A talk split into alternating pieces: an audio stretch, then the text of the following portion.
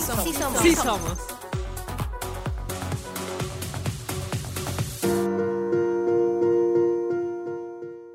Hola, ¿qué tal? Bienvenidos, bienvenidas y bienvenides a un episodio más de Sí Somos. Hoy estoy con mis queridísimas amigas Julia y Nancy. ¿Cómo están, queridas? Hola, querida. Bien, Alice. Y el tema del que vamos a hablar el día de hoy, pues es un tema que nos emociona muchísimo. Yo creo que a todas las feministas, pero en especial a nosotras, porque tenemos la oportunidad de compartir que el tema de hoy es la interrupción legal del embarazo en el marco del 28S. Yo quiero que me platiques un poquito, Julia, ¿qué es el 28S? Pues el 28S es el Día Global por la lucha para la despenalización del aborto, ¿cierto? ¿Cuál es el nombre? No, sí, sí, sí. Es que según es que yo hay un Día nombre de la más. Acción de Acción Global. Global. Ajá. ¿Y por qué surge ese día? Bueno, tiene que ver con, como con muchas de las reivindicaciones feministas en el tema de derechos. Tiene que ver justo para promover en la mayoría de los países que el aborto pueda ser seguro, legal y gratuito. Y creo que más allá del día, que es súper importante y que ha servido para que todos los gobiernos de una manera conjunta generen acciones, todos aquellos que están inscritos. Eh, también me parece que es un recordatorio importante en tanto manada, en tanto movimiento feminista, para salir a las calles y recordar que todos nuestros derechos aún no están cubiertos y que en este caso en particular tiene que ver con la cuerpa, ¿no?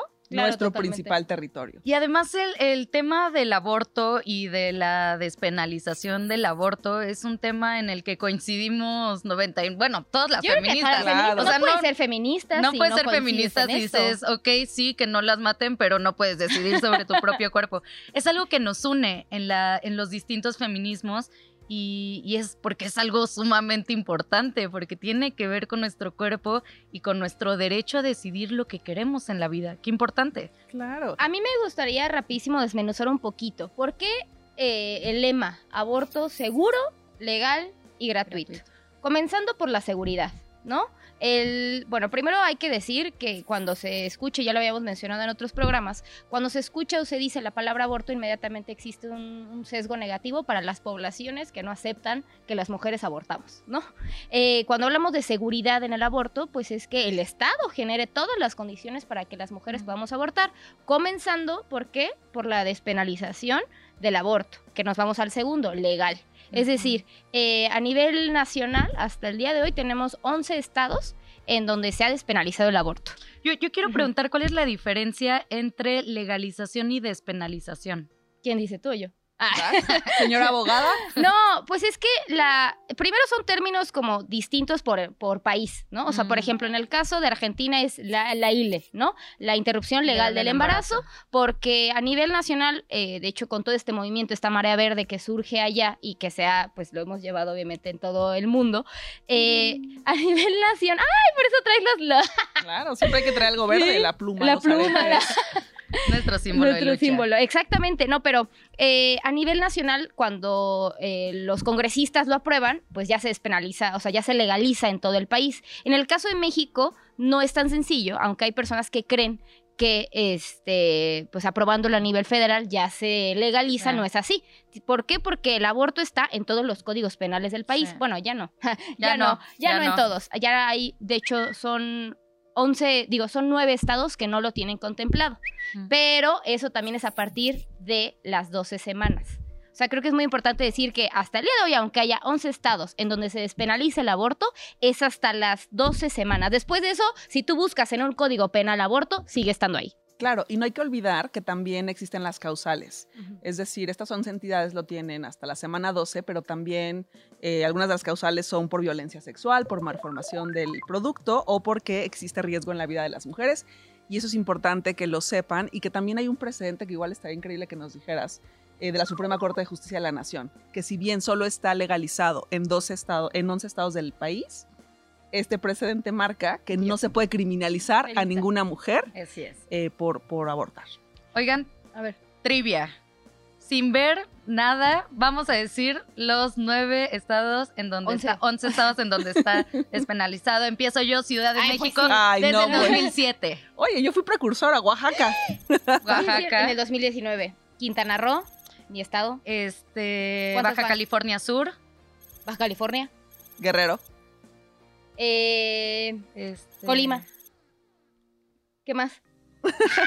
este, Colima, La has puesto difícil, gracias. Ya Hidalgo, Hidalgo, Hidalgo. Veracruz. Y yo así. ya, ya voy, ya voy. Hidalgo, Veracruz, Sinaloa ¿Cuántos y llevamos? Coahuila. Coahuila. Muy bien. Ah, gané. ese último Ah. estaba en- Bien, ganaste, Oigan, ganaste. Y, y seguimos, o sea, seguimos. La marea verde La sigue. marea verde sigue. De hecho, a mí me gustaría decir algo. En todo este mes se ha estado discutiendo en la Suprema Corte la despenalización del aborto en Aguascalientes. Sí. Hay que decir que Aguascalientes es uno de los estados más, Más conservadores, conservadores. es un estado profundamente de derecha. ¿Y por qué se va a despenalizar? Por esto que vamos a hablar. En el 2021, la Suprema Corte, ¿qué fue lo que hizo? Eh, pues declarar inconstitucional la penalización del aborto. Eh, sentó un precedente para que ahorita, en este momento, en Aguascalientes, ya eh, se esté despenalizando el aborto por la vía judicial. Es decir, los congresos, cuando no tienen la voluntad, las colectivas, las organizaciones civiles, la, la Comisión de Derechos Humanos del Estado, pues promueven una- un cierto tipo de acciones legales para que llegue a la Suprema Corte y la Suprema Corte lo que haga sea, pues obviamente a votación de los ministros y Mm. ministras, despenalice el aborto en el Estado. Entonces, eso, esto siento un presente importante porque sí, ahorita tenemos 11 estados en donde está despenalizado, pero quién sabe, a lo mejor en los próximos eh, dos, tres años o menos, yo diría que menos, ojalá menos, ya tuviéramos los 32 estados despenalizados. Así será, mi querida. Oigan, yo quiero también hablar un poco eh, para desmitificar ciertas cosas que nos han hecho pensar del aborto. Por ejemplo, eh, desde siempre se nos ha hecho pensar que el aborto es un procedimiento inseguro, este, muy fuerte, doloroso, que incluso este, mortal, porque bueno, sí, sabemos que están los abortos clandestinos, pero como tal, como que siempre ha habido mucho estigma a la, a la idea de abortar. Entonces propongo que hablemos como qué es el abortar, ¿no? Y qué, qué, eh, qué se tiene que tomar en cuenta al abortar. Por ejemplo, es importante decir que, que ya se puede abortar con medicamentos, ¿no? Y que es un procedimiento seguro, si, que se puede hacer en casa, es un procedimiento seguro si se hace, eh, pues, con acompañamiento de alguna colectiva feminista, acompañantes de aborto o con el acompañamiento de algún profesional de la salud. ¿Qué, cuál es, con, qué, ¿Con qué medicamentos se puede bueno, abortar? ay, yo, bueno, también este tema me encanta. Dale, No, es que tu el tema, del dale. aborto, de verdad, a mí me, me fascina, porque con información, pues combatimos toda esta ola de odio que existe de parte de la derecha y de la ultraderecha, ¿no? Eh, se puede abortar. eh, de hecho, también en, los, en las películas siempre te dicen que es con tijeras y que partes Ah, sí. el producto, ¿no? Y ¿Siguen creo- todavía con Sí, eso? claro que sí, van a seguir eternamente. Ok. No, pero una de las formas más eh, seguras de abortar es con medicamento, con la combinación de misoprostol y mifepristona. Esto, eh, para que sea pues seguro que se expulse el producto, tiene que ser antes de las nueve semanas. Hace rato comentábamos que a lo mejor a las 11 todavía hay algunas mujeres que, o personas con capacidad de gestar que lo hacen de esta forma y que pues se garantiza que, eh, que sí se haya expulsado el producto, pero hay un 95 y 98% de más probabilidad que se expulse antes de las nueve semanas. Nancy, ¿por qué cuando hablamos de aborto hablamos no solamente de mujeres, sino también de personas con capacidad de gestar? Uy, gran tema. Ay, claro, porque pues tenemos eh, mujeres que han decidido que no serán mujeres, que no se retiran la matriz, que su identidad sexogenérica será de hombres, pero que tienen la capacidad de gestar y por eso son personas gestantes. Y, y muchas feministas se enojan, ¿no? De que Ay, digamos... que se enojen. que digamos personas con capacidad de ge- de gestar. Oigan, ¿y eh, causa infertilidad el abortar? No. No, No, no, causa, no. no. causa, ese es otro de los mitos, no causa infertilidad y además de hecho tu fertilidad continúa incluso siete días después de que abortas. Claro, eso es súper importante decirlo porque es uno de los mitos para generar miedo, Claro. pero ojo, es importante precisar que cuando son abortos seguros y Mm. legales, porque por supuesto Sí. que un aborto generado en malas condiciones puede implicar infecciones Sí. y ahí sí puede haber complicación y derivado de ahí, bueno, puedes tener un montón de, de cosas, pero en efecto. Oigan, ¿y saben qué? También otro, otro mito, a mí me gustaría meterlo, ok, terminemos la parte de mitos, pero después abordemos qué onda con los hombres. Ok, A va. ver, yo quiero decir un mito. A ver. Que inclusive hay muchas compañeras feministas, y esto sí es una crítica Al- general, pues échatela. que cuando hablan de aborto en espacios este, femini- feministas o con otras mujeres, siempre dicen que sí, entendemos que el aborto es un proceso eh, duro. A ver, O sea, y hay un daño psicológico. A ver, el aborto no siempre tiene que tener un daño psicológico. Hay mujeres que abortan y siguen su vida como si nada. Hay mujeres a las que les afectan, hay Sí. mujeres, o sea, hay de todo en, en esta, en esta vida, eh, en el transcurso de abortar o no abortar. Y hay mujeres, o sea, yo, yo puedo decir que por lo menos eh, un 80% de las mujeres que conozco han abortado. Mm. Y de ese 80, un 20 se han arrepentido o han dicho, ay, ay, o sea, yo tuve un problema con hacerlo, pero pues ni modo, ¿no? La vida sigue. Y justo después, eh, ese tanto porcentaje, después tuvo un hijo o hija. Pero obviamente ya consensuado, ya inclusive con más este, pues, capacidad económica, o, eh, o sea, que ya realmente lo Es que, decida. es que justo, creo que esta parte también, o sea, el mito de básicamente vas a quedar estéril en su efecto, nadie te va a querer, o en su efecto vas a tener daño psicológico y te vas a arrepentir hasta que te mueras. Eh, aparte de, des- de desincentivar, tiene que ver, y está mari- maravilloso que lo pongas en la mesa. O sea, el, la primer, el primer lugar donde se despenaliza el aborto es en la Ciudad de México en 2007. Ujú. Ah, ¿Cuántos años han pasado para el 2023? Ay, no, yo soy muy mala en las Bueno, ya matemáticas. muchos, ¿no? Ya Ya Bueno. mucho. 17 años de que se legalizó en la ciudad, ha habido un cambio. Sí. también en el Claro. entorno social, que eso lo hemos hablado en casi todos los temas que tienen que ver con eh, la autonomía y los derechos de las mujeres. Mm. Cuando tú generas el cambio cultural y social y dejas de, de hacerlo punitivo y dejas de criminalizar, las mujeres se sienten más libres Claro. para tomar esta decisión.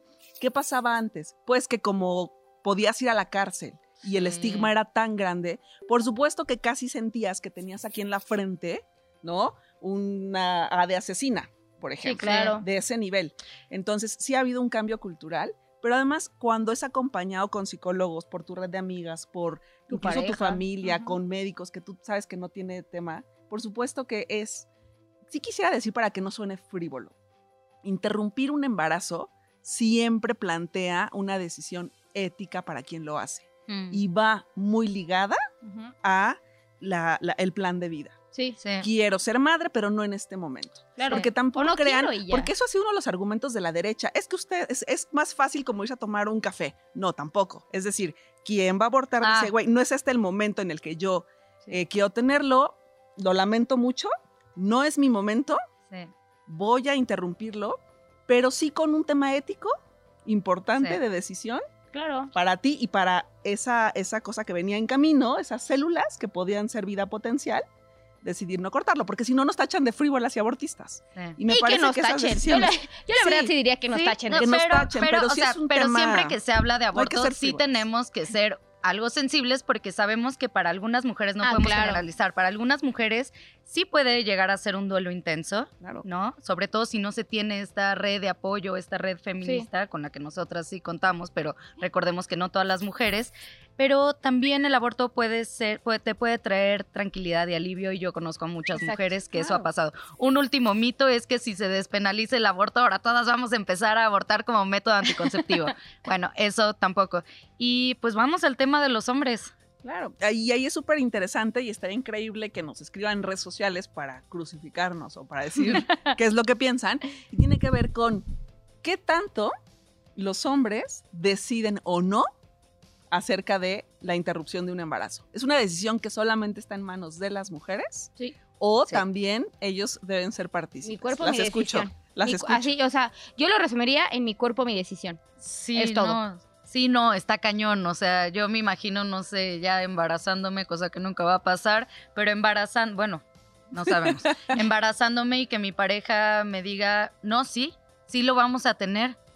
O sea, no, es mi cuerpo. O sea, yo jamás. ¿Él lo va a tener le- nueve meses? Exacto, él no, sí, por eso. O sea, No, me parece que es una decisión completamente de nosotras. Completamente de nosotras. Por eso nos encabrona a las feministas que hombres con poder estén decidiendo si lo vamos a hacer o no. la parte, ¿quién regula los cuerpos de los hombres? Nadie. Nadie. ¿Quién regula los cuerpos ¿Qué de las mujeres? hay sobre los cuerpos de los hombres? No hay ninguna. Ninguna. Y el hecho de que exista hasta, hasta el día de hoy la mayoría de los estados en donde no se ha despenalizado el aborto, habla, perdón, ya me enojo y ya voy a, a poner la mesa. La no, mesa para pero allá. habla de, de evidentemente que todavía el machismo, todavía la misoginia predomina entre quienes, las personas que toman las decisiones y que están en los congresos o que aplican las políticas públicas, porque sí, es real.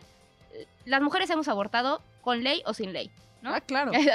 pero la importancia de que se despenalice el aborto, y lo hemos dicho en infinidad de ocasiones en estos espacios, es que es un privilegio de clase. Es un amiga. privilegio de clase que Ahí las está. mujeres puedan acceder a los abortos, sobre todo cuando en sus estados no está despenalizado. Sabemos Pero, que ojo, las ricas abortan y las pobres las van a la pobres, cárcel. y las pobres van a la cárcel O o mueren. mueren. O mueren, claro, sí, y que derivados. hay estados en donde al día de hoy está despenalizado y esta es una nota para los estados en donde sí, ya, ok, todos votaron su pañuelito verde y todo, pero no tienen las condiciones en los centros de salud, no hay alguna atención, todavía existen los mitos entre los médicos y médicas, lo que estás diciendo, para que las mujeres puedan acceder, no hay información, es decir, no hay publicidad. No, y, y hay un montón de prejuicios. Yo recuerdo hace algunos años eh, una chica que está en secundaria, que ese es otro tema. O sea, el tema de los derechos sexuales y reproductivos y el acceso a información para la prevención de embarazos no deseados, Mm. todavía en pleno 2023, es un tema, porque no hay un acceso ni una garantía.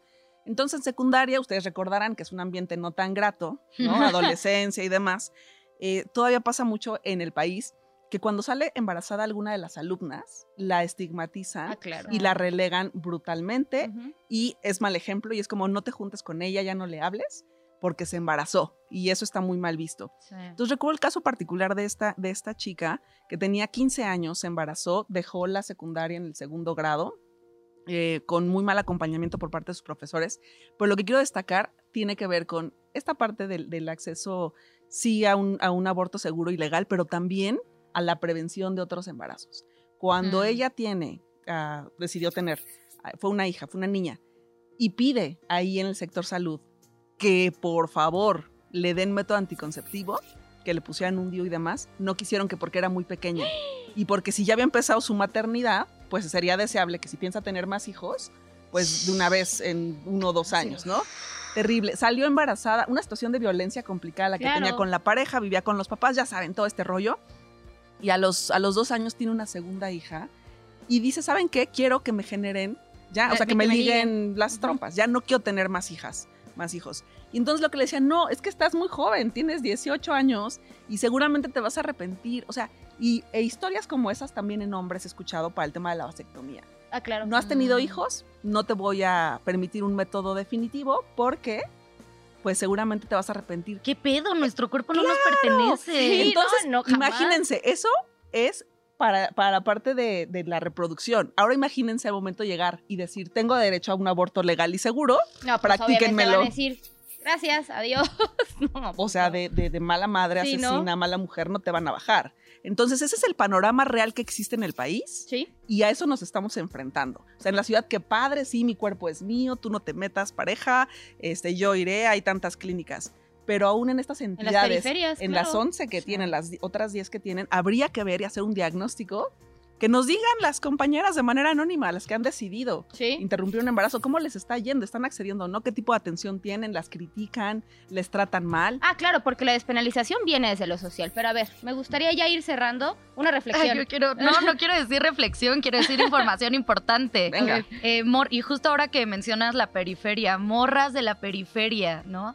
También es su derecho y hay colectivas que también se centran para, para ustedes, para que puedan acceder a un aborto seguro. Por ejemplo, está Morras Help Morras, las las pueden encontrar, las pueden encontrar en Instagram, creo que también en Facebook. Y justamente Fondo María. se centran, sí, pero justo de las De periferias, las ¿no? periferias, sí. Eh, también está La Campamenta, Fondo María, o sea, hay un montón de eh, gatitos aborteros, creo que se llama, hay un montón de, de colectivas que, que te pueden apoyan. ayudar a, Sí. abortar, ya sea con pastillas o te derivan a una clínica. También está Telefem, que te manda los medicamentos hasta tu casa, es una organización sin fines de lucro y te los manda de una forma discreta, mi, mi soprostol y mi fepristona.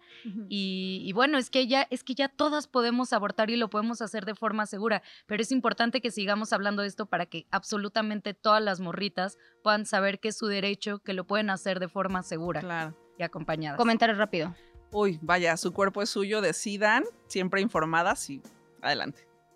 Bueno, comentario final sería que el, este 28S salgamos todas a las calles, eh, usemos las redes sociales, visibilicemos lo que pasa en el país, visibilicemos los logros que existen cada vez más, Eso. pero también los pendientes que hay en la agenda feminista, sobre todo en la agenda de derechos sexuales y reproductivos, porque sabemos que es bastante amplia, pero la interrupción legal del embarazo es una deuda histórica. y es que una tiene- prioridad. es una prioridad y debe ser una prioridad para todos los gobiernos que estén, pues obviamente, comprometidos con los derechos de las mujeres. Así es, entonces vamos con Puebla, vamos con Aguascalientes, vamos con todos los estados, pero también vamos con Centroamérica. Vamos con Centroamérica, que es. donde más se, se, penaliza el aborto. Y pues eso, nos queda todavía mucho que luchar. Chicas, muchas gracias. Muchas gracias. Por eso nos vemos en el siguiente episodio de Sí Somos. Adiós. Agárrate la falda y vamos pa' la calle. En la causa justa, vamos pa' adelante. Agárrate la falda y vamos pa' la calle. En la causa justa, vamos pa'. Yo no soy delincuente, yo no soy criminal. Mi causa justa es la, la libertad. Yo no soy delincuente, yo no soy criminal. Aborto seguro, queremos ya. Quítate tú que llegó la resistencia. La fuerte, la verde, la nuestra. Con la bandera de la libertad. Mujeres piden maternidad consciente. Quiero que lo digan las chicas independientes,